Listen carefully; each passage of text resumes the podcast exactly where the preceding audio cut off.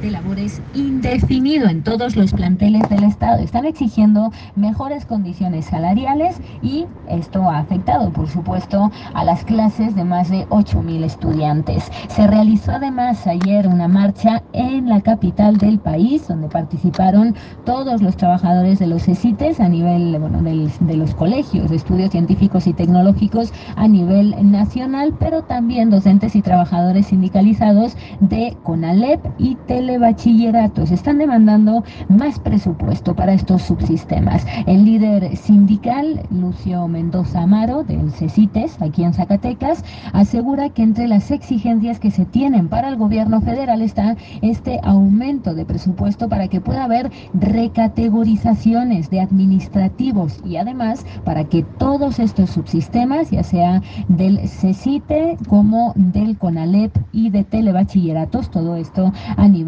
nacional, puedan tener una viabilidad financiera.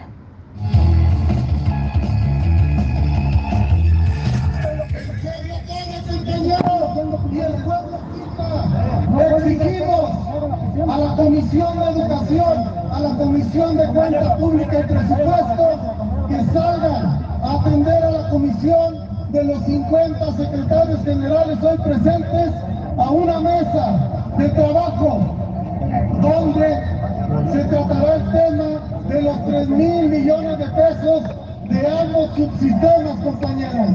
También les pedimos que no se retiren y cierren, bloqueen cualquier acceso. Nadie entra, nadie sale, compañeros.